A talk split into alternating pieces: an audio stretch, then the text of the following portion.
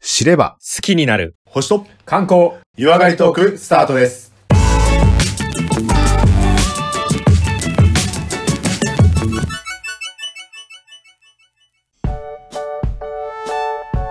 はい、それではここからはですね、レオさんによります第101回の観光の話をお願いしたいと思いますけども、今日はどこに連れてっていただけますでしょうかはい、よろしくお願いします。お願いしますそれではまあ101回ですし、もう日本の観光のど真ん中行きたいと思います。お、はいいいですねむし。ろ今まで触れてなくてごめんなさい。え、そ今ん日なごと紹こあ介るしますのは、うん今日ご紹介しますのは、はい、絶対行ったことあるんですけど、はい。東京ディズニーリゾー トです。あ、マジですかあの、東京のあの東、千葉にあるのにあ東東京と名乗ることで有 名な東京ディズニーリゾートです。すいません、そこ突っ込んでほしいところをあえて、東京のいやいやいやと強調してしまったところが千葉県人に訴えられちゃうような。あの、全然、ほら、地球規模で言えば東京ですから。あ、そうですよね。だ確っかにてそ新うです。東京国際空港よりも全然近いもん。あ、そうか。 そうだよね。ちょそうだいいんですよ、そんあな。はそんな、なんか、日本人だけが勝手に決めた県境で物言うのやめましょう。あーわかりました。すいません。ねはい、ぜひ、楽しなまのせで、てくださまあ、東京ディズニー、まあ、ランドというか、シーというか、まあ、いろいろあるので、東京ディズニーリゾートとしてい。まはすい。はいはいはい。うん概要はいい、いいですね。まあまあまああまあ、まあ、私も何回か行ったことありますし。そこです。はい。大丈夫です。皆さんね、基本は知ってるし、行きたいっていうところだと思います。はいはい。じゃあ、あそこについてお話しするんですけど、はい。あのね、ディズニーリゾート、ディズニーランド系のうん、あの、観光ガイドブックなんかね、もう、くっさるほど出てますい。やー、あるでしょうね。うん。い損しないためにみで、たあいなね。のうん、多分いろんな、こう、普通のアトラクションの紹介とか、はいはいはいはさらにお得な回り方とか、はい最新はこれだとかいろいろありますけど、い。まあ、その辺は、ぜひ勝手に皆さん楽しんでください。うん。いや星間らしさがないので。ははい。いはい。なので、ちょっとはい星間らしい視点もちょっと入れながらお話ししたいと思いますけど、ぜひぜひぜひ。まずですね、まあ、東京ディズニーリゾートですけど、はい。ちなみに、発祥はどこの国かわかりますね。え、アメリカじゃないですか。アメリカです。はいはいはいはい。うん。アメリカに、まあ、ディズニーカンパニーがあって、はいはいそ。れが、まあ、ディアメリカ以外でできた一番最初がこれ、日本の東京ディズニーおリーゾそうーなんですか。ト。だから、初の国外進出みたいな感じですね。あ、そうなんだ。えーはいそれこまではな知のらなかでっ結構最先端行ってたというか、まはあ、いは話い題性にはなったと思いますね。たはいはいはいはちなみにじゃあ、い。うん。世界で今何カ国にディズニーリゾートがあるか分かりますか、えー、ちょっとわかんないけどもまあ、アメリアカ日本メリカ日本えっ、と中国あるそうですねありますね。うんですので、はい中国で言うと、はいえー上海、はい香港ほんあとはですね、はいえーパリにあります。あパリにもはいはいはいはいはいであとはアメリカの国内にそのフロリダだとかね、あのカリフォルニアの方だとかあるんですけども、はいはいはい、まあ、ディズニーリゾートというそのテーマパークとしては、うんえー日本パリ上海香港そしてアメリカにいくつかだと思っておいてもらえる、ああはいはいはいはいはいまあ、そんな中の一つが、まあ、東京なんですけども、はい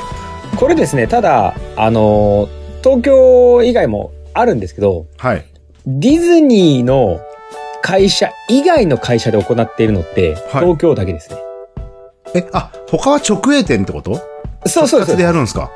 へえあのディズニーというテーマはもちろん使ってますけど、はいはいはいはい日本はまあちょっとねあの業界では有名ですけどオリエンタルランドという会社がはいはいはいディズニーリゾートを運営してるんですね。ええこれ、オリエンタルランドが独自でこうやってるっていうのは、これは世界でも、まあ、ああの、うんディズニーリゾート系なが、はい東京ディズニーリゾートだけですね。はあそうなんだ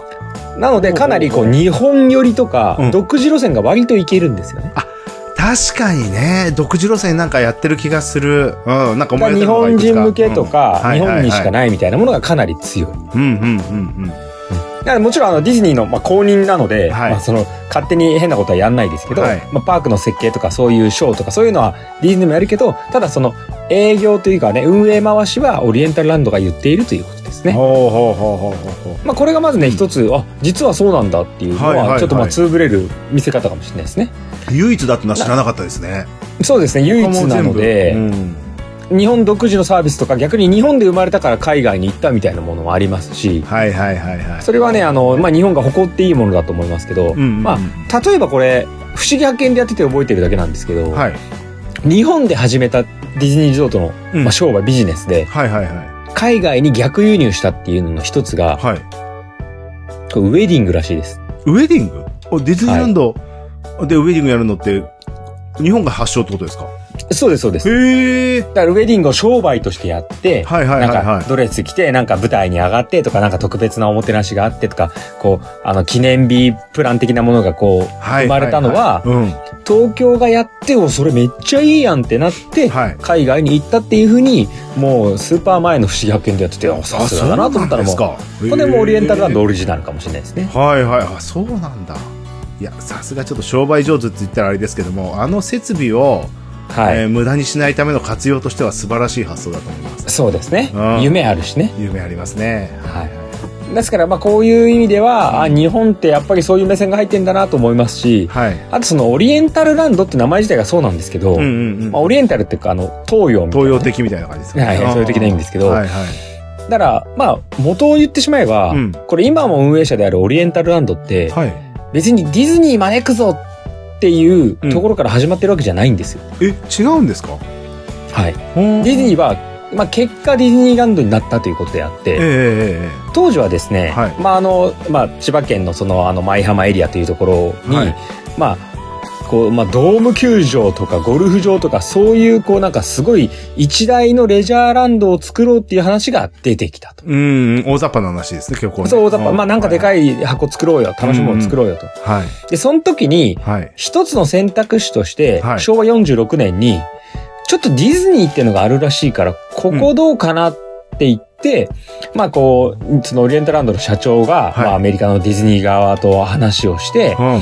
もうこれいいじゃないと。はいはいはいはいじゃあうちもやりたいし、はい国外、アメリカ外進出も狙ってるんだったらやらないと。おうほうほうほうほうはい。で、まあね、候補はあったらしいですけど、うんあと伊豆とかね、富士山麓に作ろうかなんて話したもあったみたいですけど、へえまあ結果、はえーディズニー側の幹部がうん日本に来て、うんもう浦安のエリアを見て、はいまあここいいねとほうほうほういうことでディズニーランドの誘致が決まりましたと。はあそうなんですかまあお他の候補地もなかなか驚きの場所でしたけどもねアクセスとか、東京のお客さんをゲットするっていうのはやっぱあったんだろうね、マーケティング的にねあったでしょうね。あそうするとやっぱあと今思えばですけど、はいあんまディズニーランドってドドンって富士山見えてなくてもいい気はしますよね。まあた確かに確かに帰って周りの景色が邪魔だからはい海で平地があった方がいいような気がする、そうですねねで、これ有名な話ですけど、ディズニーランドって、うんはいすごくこう囲ってて、はいはい、はい、あの非日常感を追求するがあまりこう周りのほとんど景色が見えないんですようねん、。そうですねはいはいあまあさすがに飛行機飛んでたら見えると思いますけけど、うんうんうん、なんかか高速道路が見えるよねとか横のパチンコが見えるよねとかないわけです。はいはいはいはいなのでそういう意味では、まあ、山も見えずにこうある程度フラットなラインっていうのはうん結果良かったと思います、そうですね確かにねあのエリア分けするときにもねその方が便利ですしね、うんあの1個のテーマパークでいろんな楽しみ方ができるテーマ分けあの辺の世界観っていうのはかなり面白い作りだなって思いますね、そうですね。うんあの、これは、あの、フロリダとかに行くと、うんもう本当に、もう、マジックキングダムみたいな、もう国扱いぐらいの規模があって、はいはいはい中にホテルがあって、中に動物園があってって、もう本当に一日で回るレベルじゃないんですけど、はいはいはいそういう意味では、ゾーニングっていうのは、まうんあう多ん分ね、あの、本当にもう規模は違いますけど、はいアメリカでもちゃんとされていて、うんで、それが、まあ、あの、最最近というかね、ディズニーランドがあって、はいはい C があって、新しいところがあってってね、どんどん増えてるように、うんまあ、どんどんどんどん分けられてきて、開拓されてるっていうのもありますけど、じゃゃあここで、はいえー世界に、うんまあ、いくつかディズニーロードありますよって言いましたけど、はいちょっと広さを紹介広しさたい。はいはいはいははいい、東京のディズニーランドどんぐらいなんだろうと。まあ、だいだいぶね、広いと思いますうけんど。うんうんうんじゃあ、例えば東京のディズニーランドをはい1とします、大きさ。 1はいはいはい。一番、うんあの、大きいところが、これ、フロリダのあるディズニーワールドの、はいはいはいあはの、まあ、本拠地というか、とこなんですけど、いはい大体どんぐらいだと思いますかまあ、1より大きいのはわかると思うんでまあそうですね。うんうんうん。はい。そうですね。向こう、4とか5ぐらいですかす。4倍、5倍ぐらいはやっぱあるんじゃないかな。うん。こはれ、い。フロリダは本当にでかいんですけど、はい。その規模は239です。えちょっと待って、239倍ってことそうですね。えそれなんか国じゃん、それ。もうだから国なんです。国じゃないの。本当ディズニーリゾートそう、ミッキー王国。ミッキー王国じゃん。ミッキーキングダムじゃない、それ。いや、もう本当に、だから、マジでそこより狭い国なんかいくらでもありますよ。いくらでもあるね。はい。大丈あ夫の、それ。感覚で言うと、フロリダのその、ウォルト・ディズニー・ワールド・リゾートっていうのは、うん。はあの、東京の山手線の内側より大きいらしいです。あ。 もうそれもうフロリダ州知事ミッキーマウスでもいいぐらいな規模じゃないのいや、もう、まあそうですね。すげえな、そんなでもうかフいもロリダがもうミッキーの国みたいなもんですね。う全然回りきれないしもう全然無理ですね。えだけどそんだけ広くてだよもうはい夢の国を全部で演出しなきゃいけないんでしょ、まあそうですね。だからあのそうで、森とかです、普通に。うんうんまあ全部そこら中でポップコーン売ってるとかそういう話じゃなくて。もう絶対遭難とかあるしその施設内でいやもう本当に、もう規模やがばそうありえないぐらいですすね。げえ規模だねなのでその辺は、まあとても大きすぎるので、はい別に、まあ広いからすごいとかってわけじゃないですけど、うんまあ本場すごいなっていう規模があって、はいで、まあ、東京は、その中では、もう本当に全然ちっちゃくてはいはいは、いその世界にいくつかある中でも、あの、カリフォルニアとかパリとか、うんあの、他と比べても全然ちっちゃいんですよ。うんむしろ、あの、東京よりちっちゃいのって、香港ぐらい。香港が0.3とか、あーそのぐらいかな。ほうほうほうほうほうほうなのでまあ、かなり大きい、あの、規模で言えば、日本はちっちゃい。はいはいはいはいですけど、う来場者数。ん来場者数はいはいはいはいはい。これ、ね、気になるじゃないですか。そうねまあちなみに1位を取れてると思いますかどうどう思いますかいやフロリダ230とかでしょ倍でしょね規模施設がもう的に半端ないですね。もうそれはちょっとさすがに追いつけないんじゃないかなって思うんでまあフロリダはいの10分の1ぐらい取れてれば御の字じゃない、まあ、まあね、まあええ確かに規模が違いますからね。うん気持ちまあ、やがっぱあるし、り感覚的に日本はすごいお客さん来てそうだなっていう感覚はでもありますまあ、あよね、りますありますあります、うんはいだから単純にこれですね230分の1とかじゃないと思う、まあ、そうそれはないんですよ、まあ、向こう森とかあるからね、はいはいはいはいそれはもちろん東京強いんだけど、うん来場者数の比較で言いますと、うん、そのフロリダはいはいフロリダあフロリダがこれ2000万人ぐらいって言われて2000万人はいはいます、はい、年間ねうんうんうんはいですけどうん東京はうん、 3000万人です3000万はい 3000万235分の1のエリアに1.5倍ぐらいの人が入ってるってことも、だからもう規模がすごいあの大きいわけじゃないのに、うんそこのその人気というかねはいはいはいはいはもう全然違うってことですねうわーそれすそれは確かに密集しますわいろいろそう並ぶしねうんあのもしかしたらあれだよねあそこの立ち入る人だけで地盤沈下起きてもいいぐらいの規模だよねじゃあねいや、多分、お下がってんじゃな い下かがなっ。てるかなはい。いやーすげえなそんなに入ってる人3000万って言ったら何そこんじょそこらのねあの人口よりも県の人口よりもっていう感じだよねもう、なんですかね、もう規模が全然意味わかんないぐらいですけど、うんまあこれ、あの、純粋に、あの、やっぱりコロナがあったり、もちろん下がったりはしてるんですよ。はいはいはいはですけど、じゃあ、最新のものを見てみようっていうと、最、えっ、と、この一番最近ってことでいすはよいはいはいはいは最近の一番のですい、うね、ん、えー数字2023、一応ちょっと出てるんですけど、はいはいは2200万。い2200万人 はい。日本の人口っていくつだっけ1億2000万ぐらいでですしよ。ょ、はい。 6人に1人とか行ってるってことまあだ何し、回まあ、もリ行くピ人もーターが半端ないってことですね。そうか、いもう東京人人で行ったらもう行ってない人いないぐらいのパターンだよねいや、もう間違いなく言ってるでしょうし。そうだよね孫の付き添いなのか一回じゃ終わらないし孫の付き添いなのかうん、うん。そうなのでそこはあすごいなあの、それはみんな行くでしょうって思いますようね。んうんうんで、まあ、さらにその、まあ、収益とかもそうですけれうどんも。はいはいなので、こう、人気って意味では、うんやっぱりそんだけ、あの、日本人だから人気ってわけではなくて、はいはいまあ、立地だったりとか、うあとまあ、もちろん中身の面白さもあるでしょうし、んはいといった意味では、もう世界の人がやっぱり東京行ったら、でもディズニーランド行きたいよねっていうところなんですよね。えそれはフロリダの人がやっぱ来たいと思うのかねあまあ、フロリダの人が東京もいつかはってどこまで燃えてるかわかんないですけど、んうんあまあ、その、じゃあアメリカにしたって、他の国から日本に来た時に、あ、日本にすごい有名なディズニーリゾートあるよねっていうのは、まあ一つのもう観光地に絶対なってるはずですね。いやー確かにそれだって本家の1.5倍ってことでしょ2000万とかそうです、そうでねす。そうです、そうです。でそれはでもその数字だけ見ても何の魅力があるんだろうって思うよね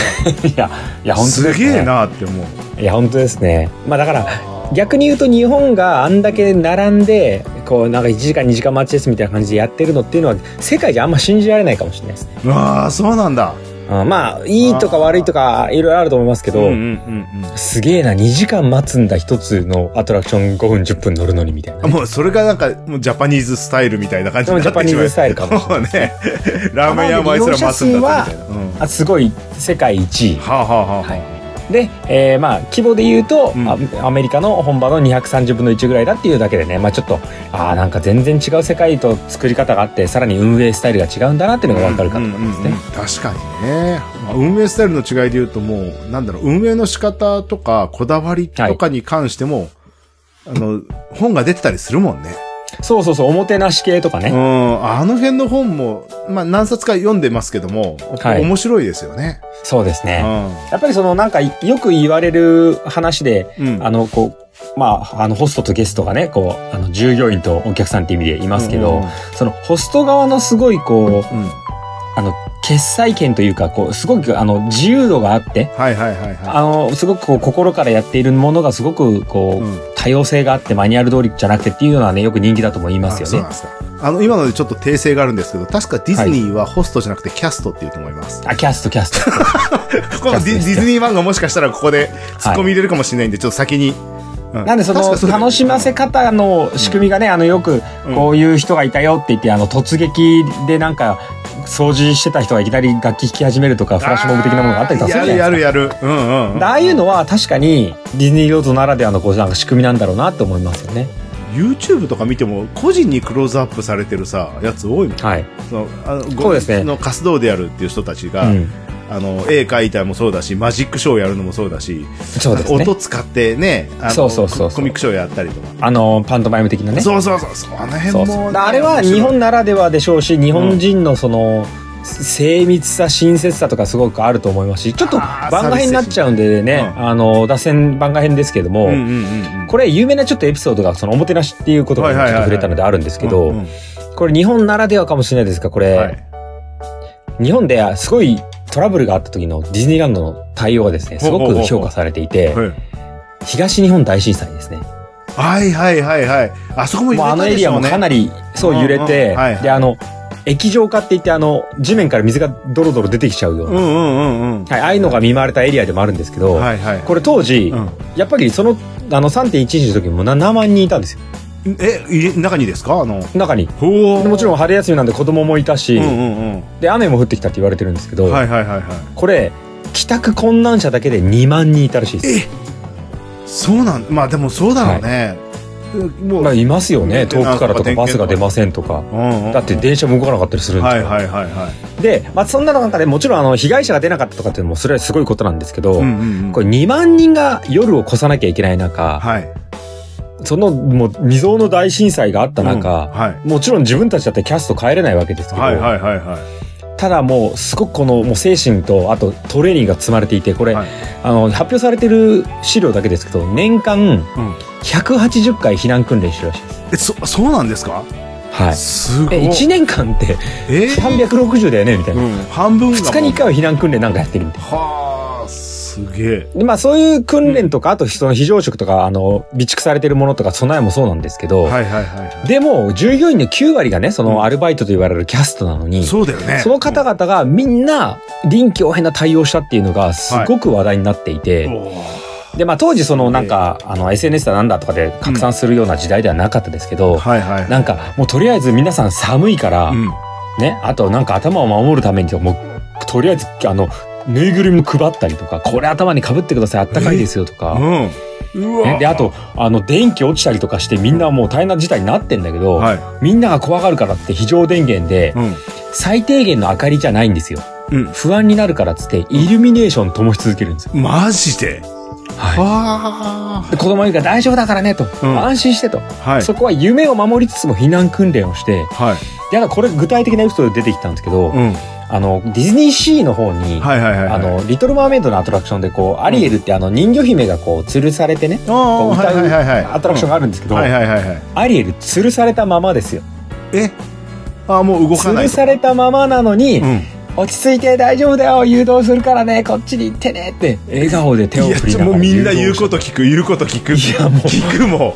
もんもう早く下ろしてでしょ、普通。 まあね、キャストからしたらね。 だって室内でガラガラ来て、吉井も来てんだよ。うんうんうんうん。でそういうね、中で、こう、誘導しててみんながみんなで自分ができることを思いつく中でやって、はい。全員見事に無事にまあ遅れを出して、はい。で、まあ1ヶ月ぐらいで、あの、休園しちゃうんですけど、はいはいはいはい。まあそんな中、あの、あんとの時私たちここにいましたっていう人たちが何人もこう、やっとうん再開園するものをね、はいはいはい。あ、の、オープンするのを待ってましたっていう人が来て、で、大変な目にあったけど、うん。うん。どうしてもその人たちにありがとうと伝えたかったと。はあ。いや、そうだろうね。伝えたい私も。それはもうリピーターでしょ。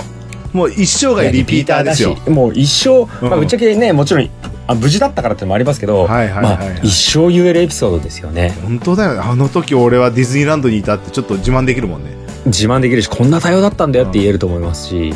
まあ、ちょっとね、話は戻しますけど、うんうんまあ、その日本ならではのね、こう、おはいもてなしとか、そういうものをこう、どんどん進化させてって、サービスもすごく、はい。あのー進化して、まあ、ぶっちゃけこう、なんですかね、サービス業界のこう、神的な位置にいるじゃないですか。まあ、ずっとそうですね。うん。はい。まあ、それはね、もうみんなが崇めますよ。うんディズニーがうんうんははいいはいはいはい。ですけど、うん。ここは星間ならではの話をおちょっといきたいですけどいいですね、いいですね。まあぶっちゃけ現実の話をします。現実行きましょう。はい。はい。うん、敵に回さないえーこれはまあちょ炎上しないと思いますけ大丈夫ど、はいはいはいはい。ただ、うんディズニーも、あまあアメリカのディズニーって世界的な意味でね、はいはいはいはい言いますけど、うん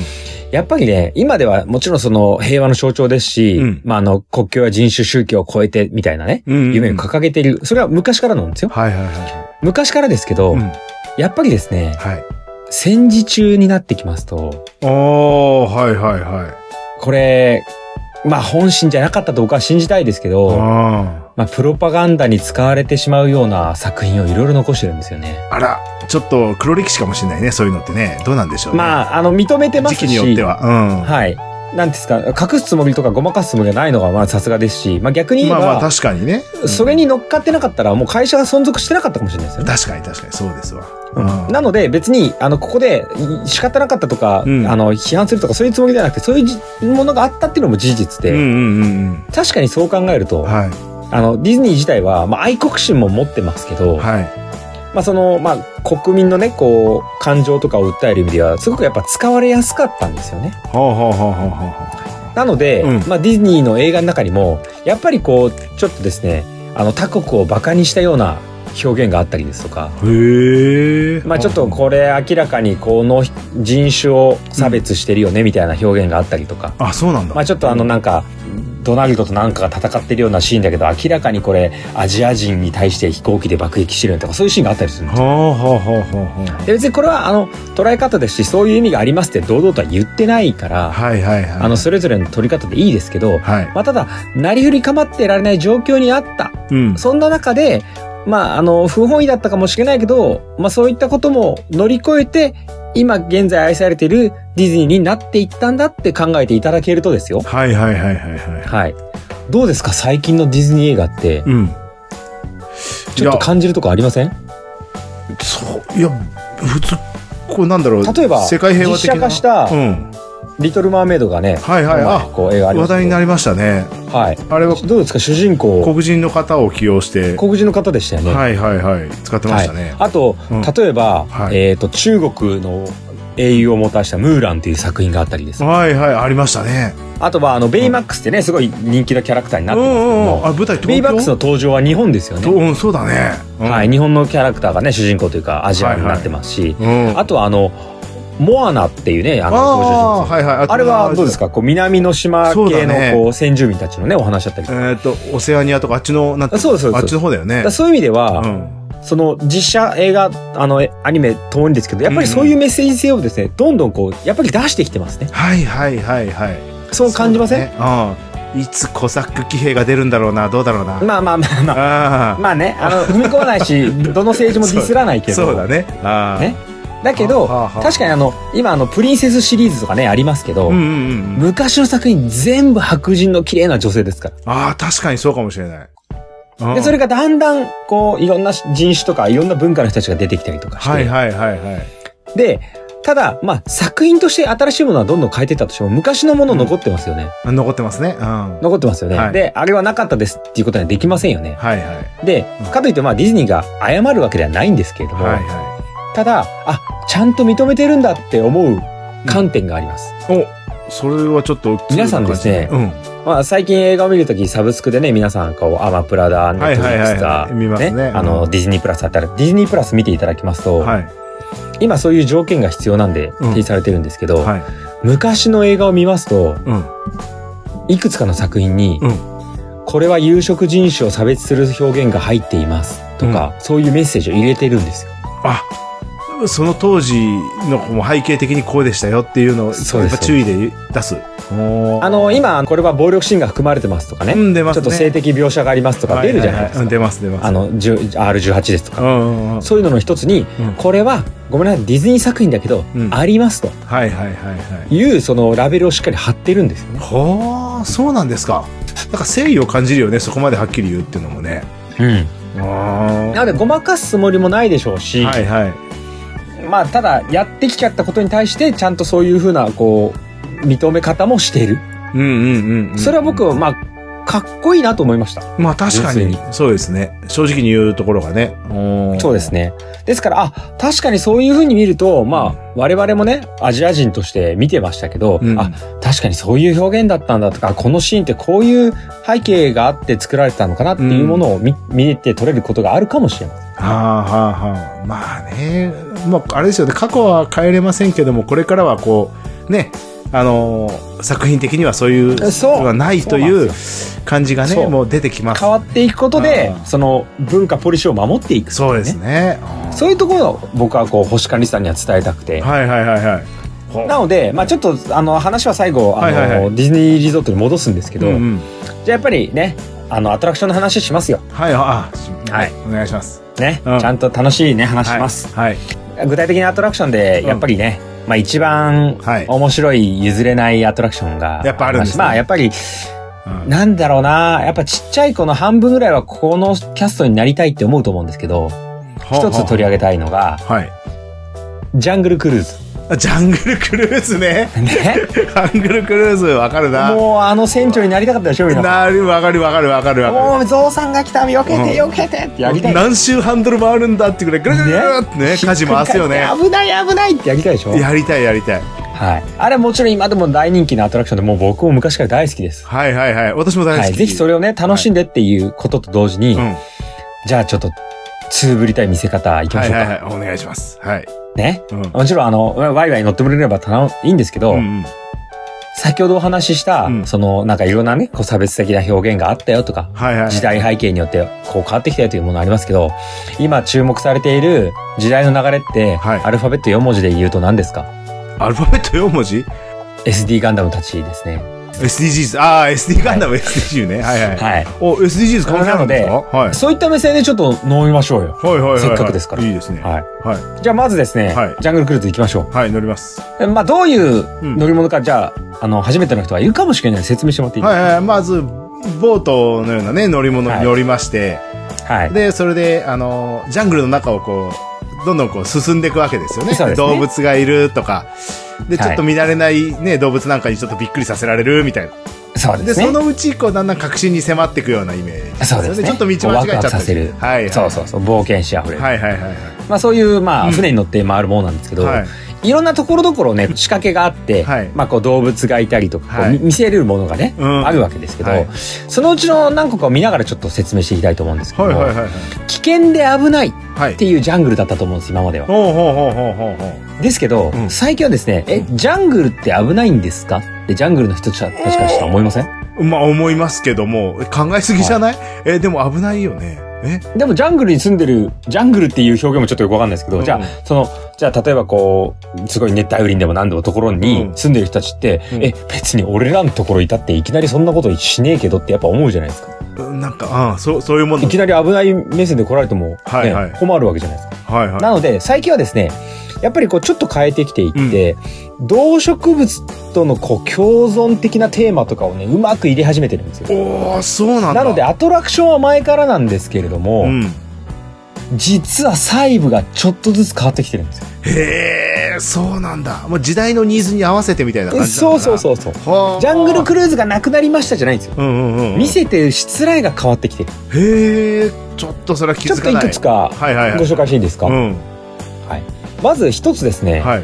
東途中で、まあ、昔僕も乗った時は覚えてるんですけど、うんなんかこう原住民と言われる人たちにあー襲われた探検家のボートみたいなのあったはいはいはいはい。うんうんうん。ありました、ありまでした。昔は、はいそのボートにうん。骸骨が置いてあったりとかして、ほうわやばみたいななんまあまかあ先住民に襲われちゃってんじゃん、うん探検家みたいになってるわけですう。よはいはいはい。あ、踊らってる感じですよね。うん。は煽られるね、いはそういうものが、うんいやいやそれはないよって住んでる人たちから思いますよねい。まあ思いますよね。まあ。うんだか。ら骸骨じゃなくてちょっと柄にしたりとかほうほうほうほはい。で、あとはその、昔はなんか骸骨を売って、皆さん早くしないと、皆さんも骸骨されちゃいますよみたいな脅しがあったような、なんう。か、あーセールスマンイメジがサありムまっていうのがいるんですけど、はいはいはい。こう傘さしてるね。うまあ本当にあの、南国の格好してるんですけん。ど、はい。昔は骸骨をこうお土産にしてたんですが、うん。今はですね、ちょっと、こう描写がね、フルーツ売りみたいな感じになってます。だかへえ。ら昔はなんか首狩り族みたいな感じになったんですけどはいはいはいはい。今はちょっとその辺がね、うわ柔らかくなって。平和的。になってる。平和的うん。になってる。ほうほうほう。あとは、えっ、と、昔ですね、あの、ゴリラがいて、うんワニと超喧嘩してるみたいなシーンがあるんですね。へえ。はい。あ木からぶら下がるゴリラ、はい水からワニが出ているみたいはいはいはな。で、そこで、まあ、僕が覚えてる、あの、トークで言いますと、うんでもずっとこれ、ゴギガさんの勝ちなんですよね。ワニはチョキしか出せませんからっていうトークがあ って、くーって思ってたんですけど、い。ええ、そういうももう最高って思ってたんですけど、の。うん。で今は、これ、まあ、喧嘩してこうガオーってやってるっていうよりは、うん。なんかね、バナナが浮かべてあって、うん。バナナを取り合ってるみたいですね、みたいな風にしてるんですよ。柔らかくなってる。柔らかおーく。はいはい。は全員がガチガチでこう戦ってるっていうよりはね。あはあだはからあ。そういうこう動物とか人種とかの差別をなくしているようにしていてほうほうほうほうほう。でさらに顕著に現れているのが、はい。木に探検家がサイに追われて登ってるっていうああっ森のた気がする、あった気がする。ああった気がするでしあょった気がする。うん。で下からこうサイがこうつついててそうそう、持ち上げられちゃってでるみたいこうねみんながこううん一列にこう金に持って逃げてて、な。はいはいはいはい。で昔のトークで言うと、うんなんかジャングルで一番大事なのは何よりも逃げ足の速さですねみたいなトークがあってハッハッってあるんですけほうどほうほう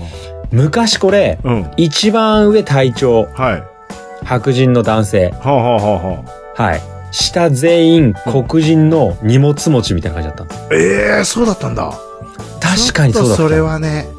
差別ちょっとそれはでしょ感あるよね。うんうんうんなので今、一番上は白人だったりするみたいですけうど、ん。うん。あとはですね、こう、ちょっと人種も順番とかもバラバラになってたりとか、ちょっと着てる服とかも、全員が全員なんか、ホワイトカラーのね、はいはいこうキャプテンが白人でとかじゃなくて、それもこうバラバラになっていって、うん。うまくそこはちゃんとこう融合している。そんな風に作られている。ええそうなんだ。なんでその辺を見てもらうと、うんああいうところもテーマ変わったねっていうような見方ができるかと思う。うんうんうんうん。なんでその楽しんで普通に純粋にわあすげえって言ってもらっていいんですけど、そういうこう時代とともに変わってきてるよね。ディズニーがちゃんと変わってきてるからこそ残ってるんだよねっていうものですね。はい。やっぱりこう、ウォルトが大事にしたっていうのが、まあ一貫して通じているのは、その積極的にこう、未知の世界をこう、尋ね、自発的に学ぶっていうもの。うんうんう んうん。まあそれが、こう、若い世代に伝えていきたいっていうのが、こう、これホームページにも書かれてるんでうすんね、うんうん公式の文章として。もうまさになんか、まあ、星間みたいなことやってんだなと。まあまあまあ。どっちが先かは言わないけども。まあまあまあまあはいはいはいはね。いまあまあ、ね、僕らも多分年間3000万人ぐらい聞いてると思いますけ ど。うん。まあだから、はいまあ多分ね、星間が実施していることを、まあウォルトも昔からやってきていると。はまあまあ、星間リゾートとか作る際には参考にね、しましょうっていうところですけい。うどんうも。んうんうん。まあ最後に、やっぱりこの、東京だけでもはい。 40年間のね、歴史があって、エンターテインメントの第一線を走るところですけれども、はいはいはい。様々なゾーンとかアトラクションに注目するのといいですが、うん同時に、こう時代とともに変わってきた、更新しているものっていうのにも目を配っていただいて、はいはいはいはい。まあ、そんな TDL のこれからも愛してほしいなということで、まうあ、ん世界中から憧れる東京ディズニーリゾートのご紹介とさせていただきました。いやー、これまた昔行った記憶はありますけども、やはりもう一回行ってですね、まあどういうことでこうこだわりがあるのかなって、やっぱこだわりの一つじゃないですか、その時代にニーズに合わせて変化させていくけどもね、そううんいうところを楽しめる、えー施設っていうのをちょっと見て回ると面白いかもしれないですよね。大人のそうで楽すしみ方的な感じでね。そうそうあー子供心持って、かたくなに変わらなきゃいけない、変わっちゃいけないっていうところと同時に変わっていくことで伝えていく。はいそんなものを味わって、ディズニーロートを楽しんでください。はい、どうももうありがとうございました。た。ははい、それでは第101回収録お疲れ様でした。お疲れ様でした。ありがとうございました。しばらく間が空いちゃいましたけど、また、はいえー101回目からね、ええどんどんと配信していきましょう。改めて気を取り直してというか、初心にそうです帰ねってでしたけどね、はい私のネタもね、星で。はい。あの、ちゃんと、あの、話していかないと、あ、自分の脳みそと口回らないなって、改めて反省しました。あー確かに、今回あれですよね、事前のレオさんとの暖気運転がかなり長かったのそうで。そう。ウォーミングアップ長めにやらないと、はいはいあはの、い。い確かつに。も通り台本はないんだけれども、なんかこう、は口と脳が回らないとさ、うんうんうんうん。もうじゃあ本当に僕らのエンジンこかからないから。うズームのやり取りもね、あの、録音、収録機器とのやり取りもちょっと、時間空いちゃうと忘ちょれっとちゃうデんジタルポンコツ感が出ちゃうか ら。で。 すいません。いやいやいや。本当に。いやいや、あ本当の、に楽しみにしていた方々、引き続き、あの、はいで決して我々、やめるとか、間を空けるはといはいかはいいうつもりはなく、また気軽にやっていきたいと思いますので、そうです ね。あの、継引き続的続きにリクエストをいただいて、はい。あの、新しいジャンルとか気づきどんどん教えていただければと思いますけど、はいはい。はい。えー、101回目以降、また新、新シーズンというか入りますけど、なんか意気込うみんありますか、そうですねやっぱ改めて星空の面白さっていうのを伝えられたらいいかなとは思いますけどもやっぱ宇宙技術とかね今回は星の話でしたけどもやっぱ新しく更新されるって言ったらなんていう宇宙科学というか、うんうんそっちのジャンルっていうのが結構面白くなってきたなと思うのでそうですね。ねアルテミス計画だとかさ、新しいロケットの開発とかさそうですね。だからその辺を、うんもちろん興味ある方はもちろんだけど、あ、はいはいそんななってんだぐらいの人たちに分かりやすくユーモアを持って伝えるっていうのは、それコマさんの使命だから。あありがとうございます、はいじゃあそれに期待に沿うようにちょっとまた。よ。ええ、通ぜひぜひ通っぽくそう、通つぶぶりたく、うんはい、えーしっかりね、はいあの、できるだけ嘘は言わないとか間違いは言わないようにしてる けれども、まあ、あくまでも自分なりの、こう、ろ過というかね、はいはい発は行いさせたものを発信していくっていうのは大事ですから。はいできるだけっていうところが嬉しい。そうですね。はい。あの、僕らの、こう、話し方で伝えていけばいいと思いますんで。はいはい。はい、そ引うきで続すき、ねあの、はい101回目以降も、あの、無視してるメールとか、発表できてないメールの方々は、本当に申し訳ありません。ちゃんと読んでますので、あの、はい引き続きリクエストいただければと思いますので、ちょっと番組の宛先をご案内させていただきます。えー番組では皆様からのメッセージ、リクエストを募集しております。えー宛先は小文字で、KOMALEO 数字の15、ローマ字読みしますと、コマ、レオ15、アットマーク、gmail.com です。えーまた、ツイッター、えー今は X になりましたけどもね、えーうん Facebook を行っております。えー SNS、ハッシュタグ、えー星間ですとか、星と観光などで、えーどんどんと絡んでいただければと思います。メッセージリクエストをくれた方には、えー番組特製のステッカーもお送りしておりますので、ぜひメッセージリクエストお願いいたします。はい、ぜひぜひ水筒や、えーパソコンなどで買っていただいて、あのかっこいいリスナーをねどんどんと横につなげていっていただけたらと思います。いまたあのどんどんとね、あのちょっと過去の配信聞けなくなったやつとかが出てきてるのでちょっと音源を私持ってますの でそれを、まあ、あの消えないようにというかねちょっとやっぱり YouTube とかに上げておくと、やっぱ皆さん聞きやすいのかなと思いますので、あはのい映像編集はほとんどしませんけどもねそういった形でうん過去のものも、あの配信していきたいと思いますのであのもしもはい過去のこの回をもう一回聞かせてくれとかねあのデジタルリマスター版復刻版をねそろそろうん。やっぱこんだけさ長年やってると出てくるわけですよ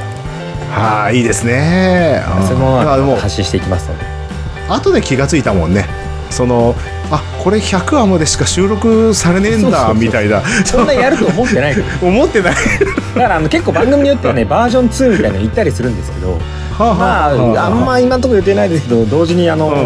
音源はあるのでアップしていこうと思いますので、ぜひ皆様あの、ポッドキャストまた Spotify などでのねあの評価とか、お気に入り登録とか、あとはあの星と観光とかであの調べていただくと YouTube もちょこちょこ上がってますのでぜひあの登録していただいてあの、はいそういったあの数でねあのどんどんと我々も把握して分析していきたいと思いますのでぜひ評価お気に入りあとはいいねリポストリツイートって言わないのかうな、ん。ぜひぜひどんどんとしていただければと思います。はい。はい。それでは、えー、次回はええ第102回ですけれどもね、またできるだけ102回間を空けずにいきたいと思いますので、お互いネタをしっかりと仕込みましょう。すいません。はい、頑張ります。はい。では、はい次回第102回まで、星と観光と楽しんでいただければと思います。どうも、はいありがとうございました。ありがとうございました。